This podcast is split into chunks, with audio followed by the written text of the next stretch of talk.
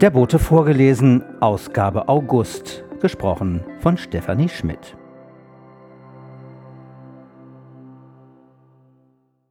Diesmal mit folgenden Themen: Häuser, die Geschichten erzählen, Großborstels Feuerwehren.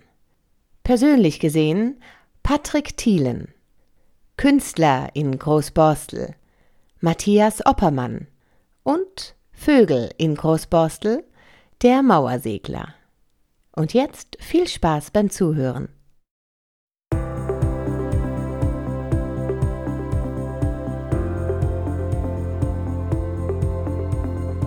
Häuser, die Geschichten erzählen. Großborstels Feuerwehren von André Schulz. Im Fall eines Brandes ist die Feuerwehr in Großborstel schnell zur Stelle. Die Berufsfeuerwehr hat ihren Stützpunkt, die Feuerwache 16, in unmittelbarer Nähe an der Alsterkrug-Chaussee Ecke Mainweg. Noch etwas näher ist sogar der Sitz der Freiwilligen Feuerwehr Großborstel. Diese befindet sich am Geschwisterbeschützbogen im Gewerbegebiet nahe der Sportallee. Die Freiwillige Feuerwehr Großborstel ist eine von 86 freiwilligen Feuerwehren in Hamburg und war ursprünglich eine Einheit der Freiwilligen Feuerwehr Hohe Luft, die 1972 aus dem Hamburger Luftschutzhilfsdienst hervorgegangen ist.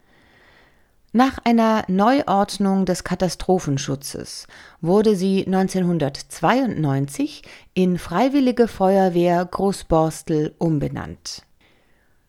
Bis 1999 war die Freiwillige Feuerwehr Großborstel zusammen mit anderen Freiwilligen Feuerwehren in der Sammelunterkunft am Mainweg stationiert.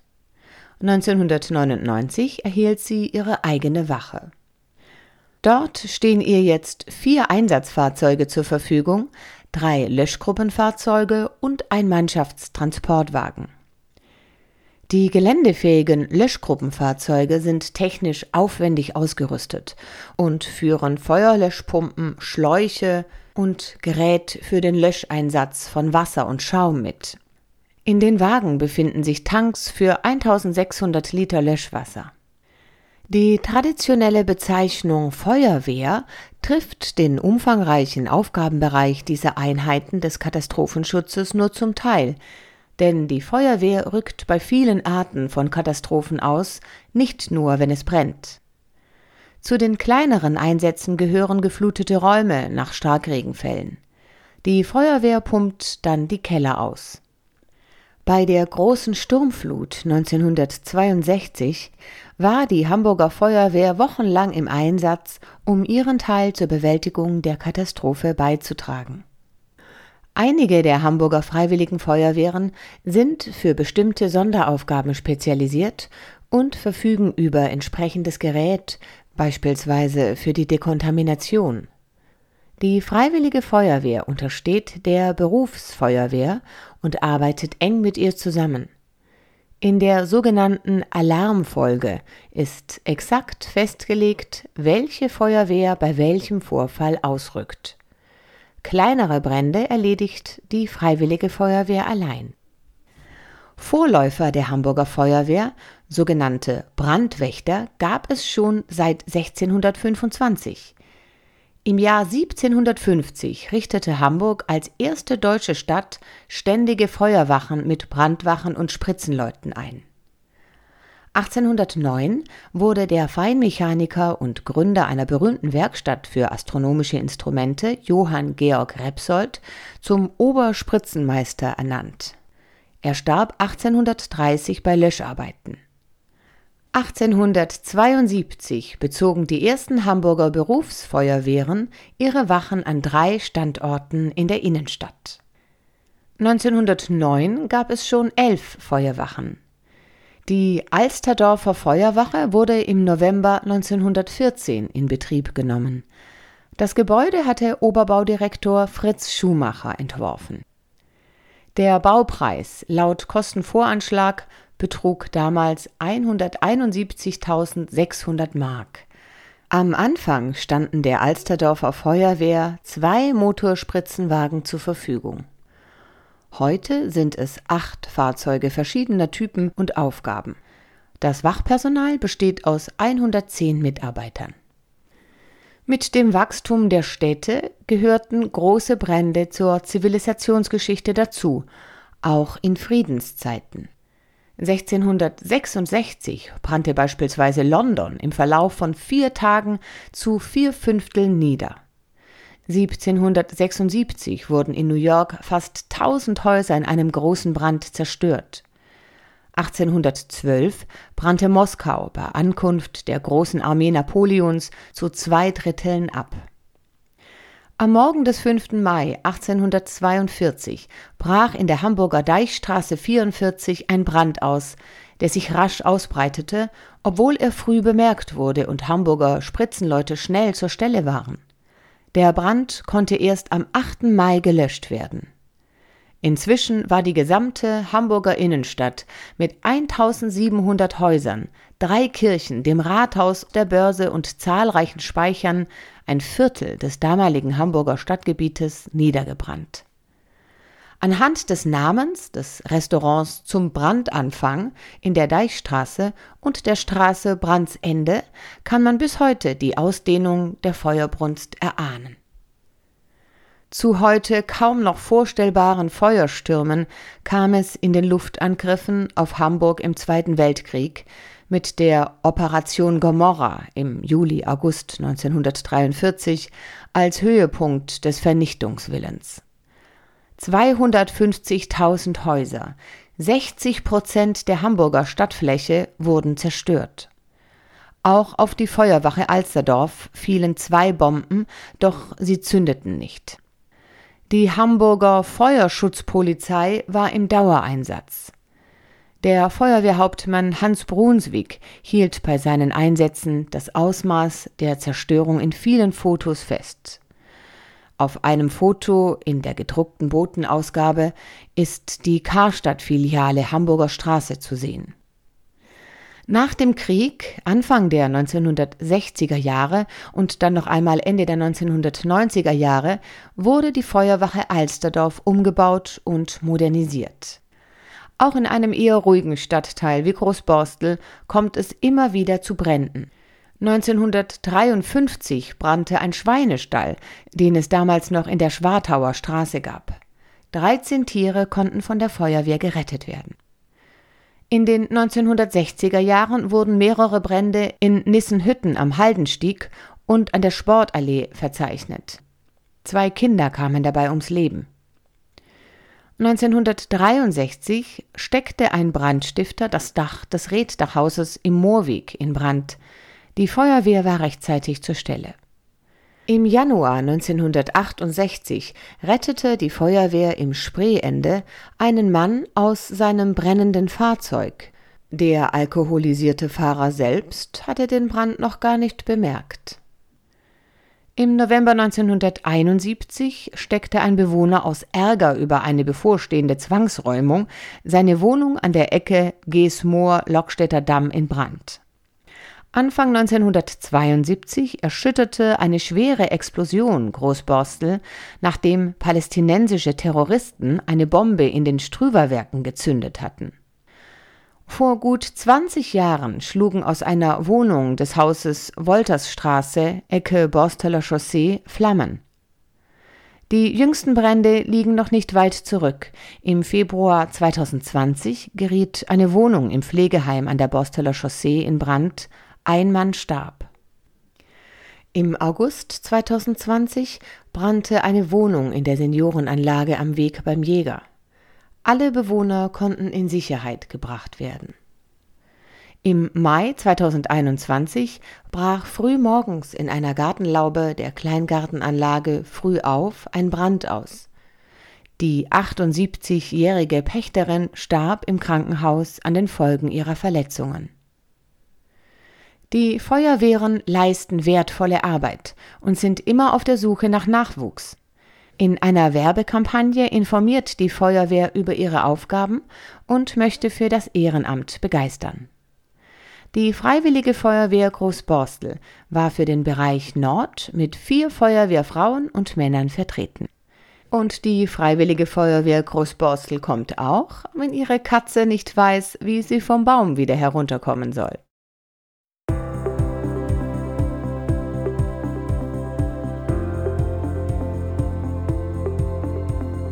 Patrick Thielen, 62, persönlich gesehen.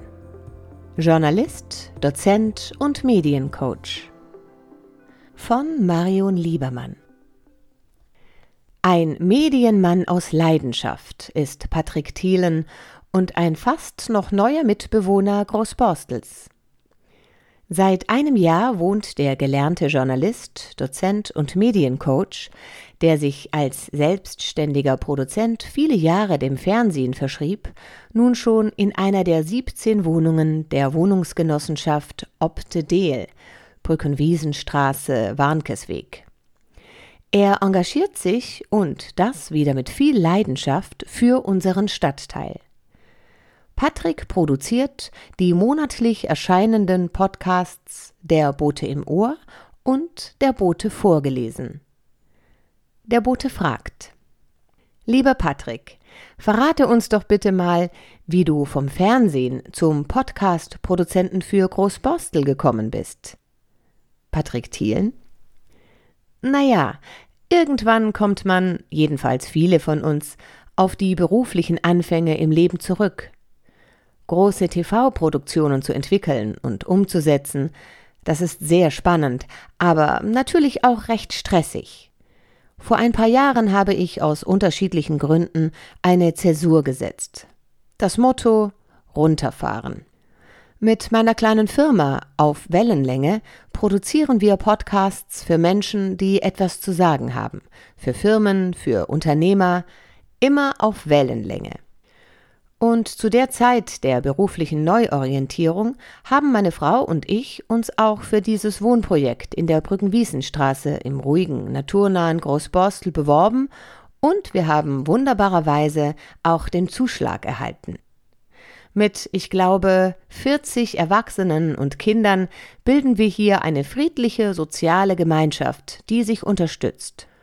Und auch mit den direkten Nachbarn gegenüber gibt's ein schönes Miteinander. Da ist doch meine ehrenamtliche Tätigkeit des Produzierens der Podcasts Der Bote im Ohr und Der Bote vorgelesen nur konsequent. Zusammen mit unserer ersten Vorsitzenden des Kommunalvereins Ulrike Zeising und Uwe Schröder, dem Chefredakteur des Borsteller Boten, bildest du die Redaktion der Podcasts. Wie findet ihr eure Themen und wer sind eure Abonnenten? Mit dem Podcast Der Bote im Ohr greifen wir die Themen des aktuellen Stadtteilmagazins auf. Eigene Podcast-Themen sind aber nicht verboten. Das Besondere ist, dass der Podcast noch einmal ganz anders über die aktuellen Ereignisse und Diskussionspunkte des Stadtteils berichten kann, direkt ins Ohr eben. Und in den Reportagen kann ich dem Borsteler Messerschmied oder wie aktuell dem Gastronomen Prospero direkt zuhören. Die Podcast-Folgen sollen ein Mehrwert zum geschriebenen Boten sein. Ich denke, die Zuhörer und Zuhörerinnen sind alle die, die auch den Boten lesen. Es sind, obwohl wir ja erst am Anfang stehen, schon erstaunlich viele. Dieser Podcast ermöglicht es jedem, die News, Stories und Erlebnisse unseres Stadtteils mitzubekommen. Das hört sich sehr engagiert und interaktiv an. Klasse. Verbringst du auch deine Freizeit hier im Stadtteil? Ja, und zwar nahezu meine gesamte Freizeit. Mit einigen Mitbewohnern unseres Wohnprojektes kicken wir auf dem Fußballplatz am Roggenburgstieg, jetzt immer mal sonntags. Die Zeit des Anpfiffs variiert ein bisschen, also bitte die Augen aufhalten und einfach dazukommen. Außerdem gibt es natürlich hier bei uns in der Brückenwiesenstraße immer noch einiges zu tun und dann haben meine Frau und ich in dem Großborsteler Kleingartenverein Klein Alsterkamp seit vielen Jahren auch noch einen Garten. Ich gehe aber auch sehr gern hier an der Tapenbeek und Kollau entlang, beobachte Vögel und genieße die Zeit mit meiner Hündin Mila. Wenn wir dann im Rahmen des Riese-Projektes hier hoffentlich bald ein größeres gastronomisches Angebot, ein lebendiges Zentrum erhalten und einen Marktplatz, wäre Großborstel für mich wirklich perfekt. Nun hast du ja schon einige Anregungen für Großborstel verraten. Hast du auch noch ganz persönliche Wünsche offen? Also für unser Baby, den Podcast Der Bote vorgelesen, wünsche ich mir Kooperationspartner und Unterstützer, Pflegedienste, Altersheime und auch die Bezirke, um den Podcast auch denen zugänglich zu machen, die nicht nur den Boten zum Beispiel im Auto hören wollen, sondern für diejenigen, die sonst keine Teilhabe am Geschehen im Stadtteil haben können. Alte Menschen zum Beispiel und auch alle die, die noch hören können, aber nicht mehr gut oder gar nicht sehen können. Vielleicht ist solch ein Stadtteil-Podcast ja auch interessant für andere Stadtteile. Und zu guter Letzt wünsche ich mir, dass wir gemeinsam wieder mit aller gebotenen Vorsicht Veranstaltungen besuchen können. Zum Beispiel die sommerlichen Kulturtage im August. Sowas fehlt mir ja noch komplett in Großborstel. Wir drücken die Daumen und sagen herzlichen Dank, lieber Patrick.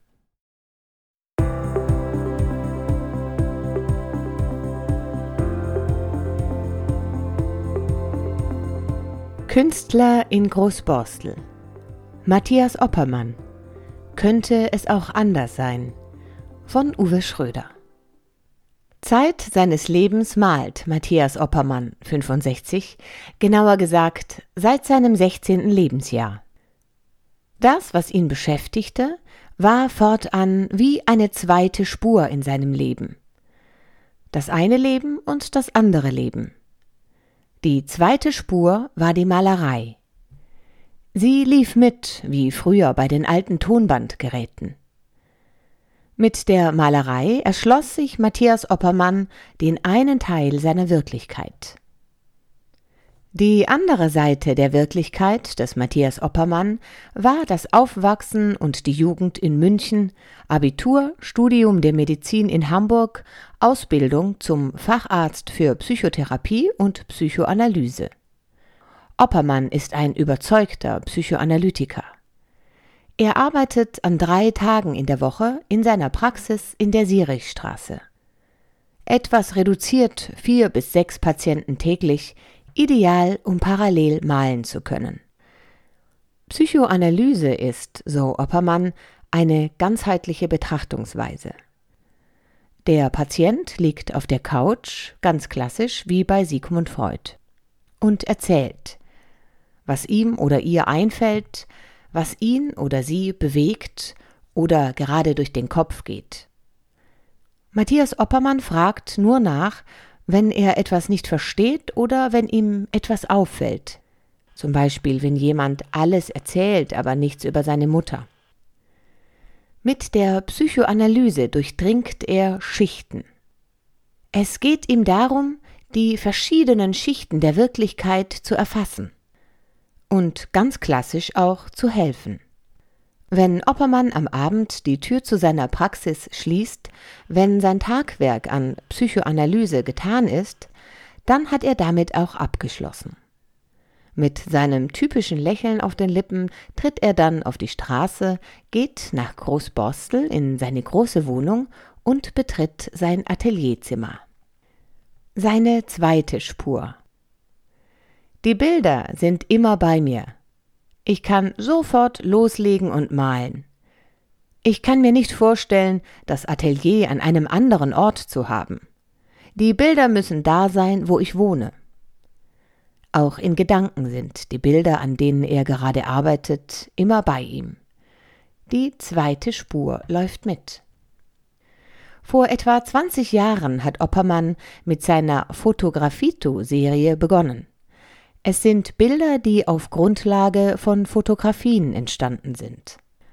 Auf fotopositiven, also normalen Abzügen zunächst, bei denen er die Oberfläche bearbeitet hat, deren Schichten er durch Abtragen, Kratzen oder Abschaben und partielles Auftragen, Einarbeiten von Farbe so verändert, dass Motive, neue Farbschichten und Linien herausgeschält wurden. Später verwendete er auch negative. Er durchbricht mit ihnen die oberflächliche Wirklichkeit.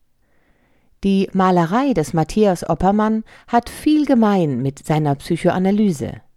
Die Fotografito-Serie hat Oppermann etwa 2004 abgeschlossen. Danach kam die Matrix-Serie, zu der ich durch einen Zufall kam. Ich hatte einen Kasten mit alten Dias gefunden, den ich eigentlich wegwerfen wollte.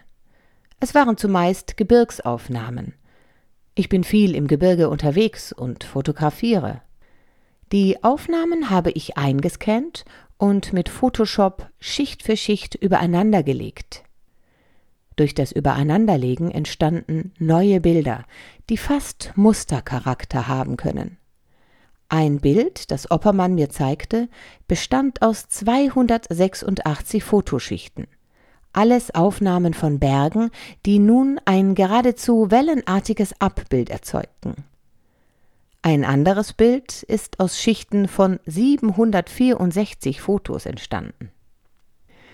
Bei einer Wanderung über den Maloja-Pass traf Oppermann im Oberengadin einen damals etwa 80 Jahre alten Maler und Bildhauer namens Gian Pedretti, mit dem er sofort ins Gespräch kam über den großartigen Alberto Giacometti. Ein Gespräch, das ihn sehr beeindruckt, beschäftigt und auch beeinflusst hat. Pedretti kannte den Bildhauer Giacometti noch persönlich. Giacomettis Figuren sind in der Südschweiz, zum Beispiel in Martigny, allgegenwärtig. Das Werk von Pedretti ist stark durch Giacometti beeinflusst worden. Oppermann meint gar, dass sich Pedretti nie ganz von Giacometti lösen konnte. Oppermann ist begeisterter Bergwanderer. Kein Extremsportler, der sich in Gefahr begeben würde, aber schon ein fortgeschrittener Bergwanderer. Er hat sogar einen Eiskurs absolviert, wandert also auch über Gletscher und kennt deren Gefahrenstellen. Jedoch kommen nicht nur Berge in seinen Bildern vor. Während unseres Gesprächs sitze ich einem Gemälde gegenüber, das noch nicht ganz fertig ist. Zwei Frauen in der Ecke eines Raumes, eine zarte Umarmung. Grobe Linien, spröde, kräftige Farben, wilde Kontraste. Wie gehen Sie mit dem Dekorativen in der Malerei um? frage ich ihn. Wenn es zu schön ist, muss man es zerstören, antwortet Oppermann. Wirklichkeit durchbrechen, die Vielschichtigkeit begreifen. Kunst ist ständige Auseinandersetzung. Scheint eine Schicht fertig zu sein, leuchtet schon die nächste durch. Man könnte endlos daran arbeiten, aber man muss ein Werk auch abschließen können. Die zwei Spuren scheinen synchron zu laufen und in sich zu ruhen. Die Malereispur auf dem Tonband des Matthias Oppermann ist ohne die Psychoanalyse nicht zu denken. Und andersherum.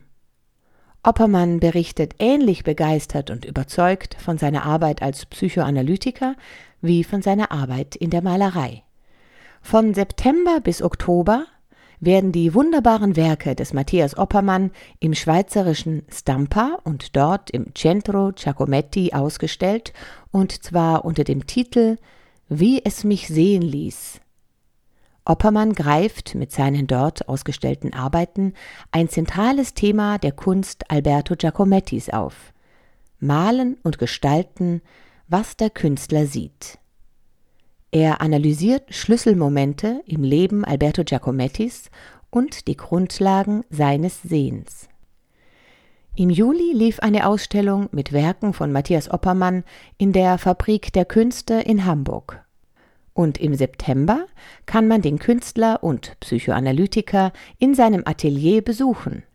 Der Bund Bildender Künstler veranstaltet die offenen Ateliers 2021 voraussichtlich am 24., 25. und 26. September. Beachten Sie bitte die Ankündigungen im Septemberboten, wenn Sie Matthias Oppermann im Atelier besuchen wollen.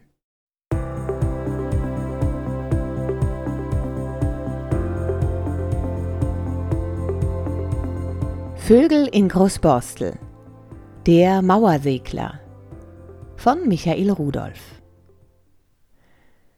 Wer vom Kellerbeleg kommend den Tapenbeek-Wanderweg in Richtung Osten geht und über die Kleingärten hinweg auf die Rückseite der Häuser Geesmoor schaut, hat sie bestimmt schon entdeckt. Die vielen unter den Dachtraufen angebrachten Nisthilfen.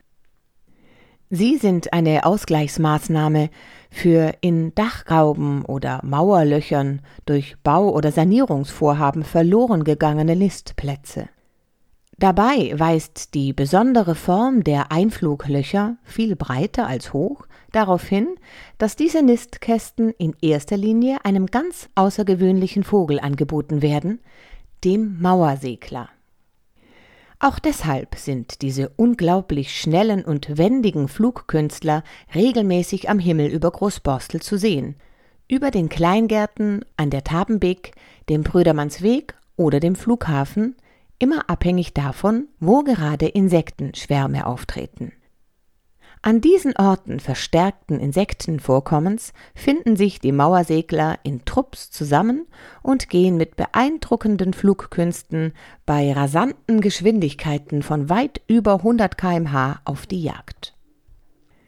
Der in ganz Europa verbreitete Mauersegler gehört zur Familie der Segler, der auch Alpensegler, Pfahlsegler und Haussegler angehören. Von diesen ist nur der Alpensegler ebenfalls in Deutschland heimisch, jedoch, wie der Name schon sagt, nur im Alpenraum. Mauersegler zeigen eine enge Bindung an menschliche Siedlungen, sind typische Stadtbewohner. Die Höhlenbrüter nisten bevorzugt an Gebäuden und in Felsspalten, aber auch in Nistkästen und alten Bäumen. Mitunter werden die Vögel mit Schwalben verwechselt. Dabei lassen sie sich recht gut von diesen unterscheiden, da Mauersegler mit 38 bis 44 Zentimetern eine um etwa 10 Zentimeter größere Flügelspannweite sowie eine einheitlich dunkle Unterseite mit hellem Kehlfleck haben. Die Flügelsilhouette der Mauersegler ähnelt einer Mondsichel und oft bewegen sich die Vögel im schnellen Gleitflug voran. Ihr Schwanz ist kurz und viel weniger gegabelt als der der Schwalben. Und tatsächlich stehen Mauersegler biologisch dem Kolibri näher, worauf auch ihre langen, schmalen und sichelförmigen Flügel mit langem Handflügel und sehr kurzem Armflügel hinweisen. Absolut einzigartig macht den Mauersegler sein Leben im Flug. Die sehr kurzen Füße eignen sich kaum zum Stehen, so dass diese Vögel nahezu ihr ganzes Leben in der Luft verbringen. Sogar Paarung und Schlaf finden im Segelflug statt. Lediglich zum Auspolstern der Bruthöhle sowie zum Brüten und Großziehen der Jungen landen sie. Dabei besteht das Material zum Auspolstern aus leichten Halmen, Blättern, Haaren oder Federn und wird, ebenso wie die aus Insekten bestehende Nahrung, ausschließlich im Flug eingesammelt. Zwar eignen sich die Füße des Mauerseglers wenig zum Gehen und Stehen, besitzen aber äußerst scharfe Krallen. Allesamt nach vorn gerichtet, sind sie nicht nur eine wirksame Waffe gegen Konkurrenten, sondern sorgen auch für sicheren Halt an senkrechten Fels- oder Mauerwänden. In Hamburg erstreckt sich die Brutzeit der Mauersegler von Anfang Mai bis Mitte August. Die Brutdauer beträgt bis 20 Tage, bei schlechtem Wetter bis 27 Tage. Auch die Entwicklung der Nestlinge ist stark witterungsabhängig und kann daher zwischen 37 und 56 Tagen schwanken. Dabei ist ungewöhnlich, dass die Nestlinge in Schlechtwetterperioden ohne Elterntiere und ohne Nahrung mehrere Tage, ältere Nestlinge über eine Woche, überleben. Dafür werden in dieser Zeit Atemfrequenz und Körpertemperatur erheblich vermindert. Die Nestlinge fallen in eine Art Schlaf. Zwischen Mitte Juli und Ende August begeben sich die Mauersegler auf den langen Flug in ihre Überwinterungsgebiete im mittleren und südlichen Afrika. Aufsteigende Luftströmungen für den Start der langen Reise benötigen Mauersegler im Gegensatz zu Störchen oder Kranichen nicht. Daher können sie die bis zu 10.000 Kilometer lange Reise zu jeder Tages- und Nachtzeit beginnen, während der sie bei guter Witterung eine Flughöhe von bis zu 3000 Meter schaffen. Westafrika und die Sahara erreichen die ersten Mauersegler bereits im August, die Winterquartiere im südlichen Afrika aber frühestens Ende Oktober. Da sich fast ihr ganzes Leben in der Luft abspielt, sie sogar den Schlaf im Gleitflug in oberen Luftschichten verbringen, legen Mauersegler geschätzte 190.000 Kilometer pro Jahr zurück. Mauersegler stehen zwar noch nicht auf der Liste der bedrohten Tierarten, doch nimmt ihr Bestand nicht nur in Hamburg seit Jahren besorgniserregend ab. Der Grund liegt vor allem in dem bereits erwähnten Wegfall geeigneter Brutgelegenheiten.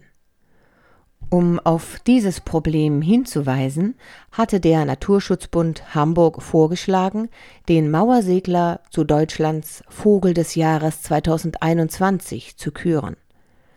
Aber die entscheidende öffentliche Stichwahl gewann bekanntlich das Rotkehlchen. Der Mauersegler landete in der Vorwahl abgeschlagen auf Platz 27 und schaffte es somit nicht einmal in die Stichwahl. Kleiner Trost, die Spanier wählten ihn zum Vogel des Jahres 2021. Den wundervollen Flug der Mauersegler hatte der französische Naturwissenschaftler, Dichter und Schriftsteller Jean-Henri Fabre 1823 bis 1915 in folgenden Worten geschildert. Wie räumen die Mauersegler unter den Insekten der Dämmerung auf, wenn ihre aufgeregten Scharen endlos im Kreis hin und her fliegen, in der Heiterkeit des rötlichen Abendhimmels, wenn die Sonne untergeht. Was für ein Ungestüm im Flug, was für überraschende Wendungen im Raum, welche Lebhaftigkeit. Dem ist nichts hinzuzufügen.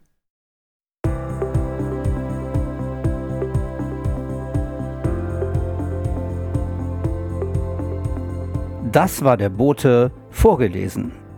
Gesprochen von Stefanie Schmidt. Der Bote im Ohr und der Bote vorgelesen werden produziert von Auf Wellenlänge www.aufwellenlänge.de